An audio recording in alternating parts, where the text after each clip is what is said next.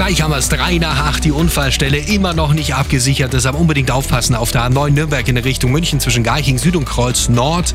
Wie gesagt, ungesicherte Unfallstelle. Sie verlieren rund eine halbe Stunde auf der A9 Nürnberg in Richtung München zwischen Garching Nord und Frankfurter Ring. Hier staut sich auf 5 Kilometer. Eine Viertelstunde Zeitverlust haben Sie, wenn Sie auf der A99 fahren, West Richtung Nürnberg zwischen Freiham Mitte und Ludwigsfeld. Hier 5 Kilometer Stau. Kommen ins Stadtgebiet München auf mittleren Ring zwischen Löse-Kieselbach-Tunnel und Tübinger Straße. Rechte Spur blockiert.